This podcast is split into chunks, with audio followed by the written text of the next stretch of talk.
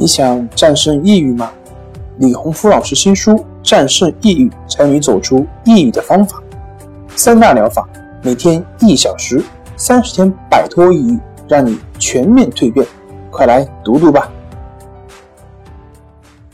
心情不好，我们聊聊吧。关系五分钟等于放松一整天。大家好，我是心理咨询师杨辉。今天要分享的作品是：不同名称的抑郁症在治疗效果上会有差异吗？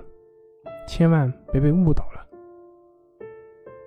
有很多患者会问：抑郁症有外因、有内因，产前、产后以及中老年等抑郁症治疗，他们的效果有差别吗？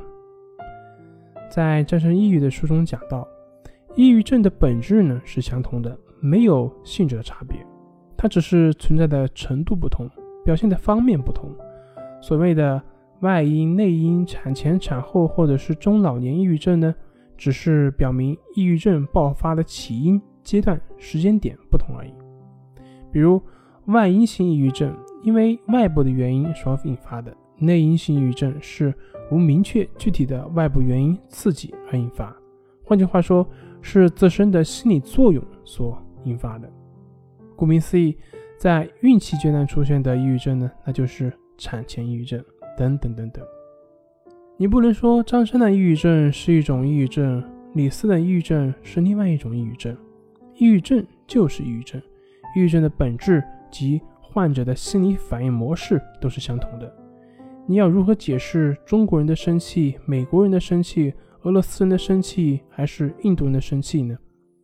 生气就是生气。本质没有区别，抑郁症也是如此。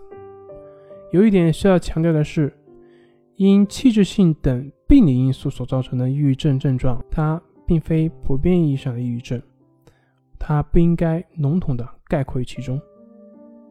对于抑郁症的自我治疗呢，大家可以参考《战胜抑郁》书中的第三章“减快疗愈”的行动计划。关于关系法的练习事项。我在这里简单的说两点，帮助大家做参考。第一点就是，你每天的练习应该不低于两次，每次不低于二十分钟。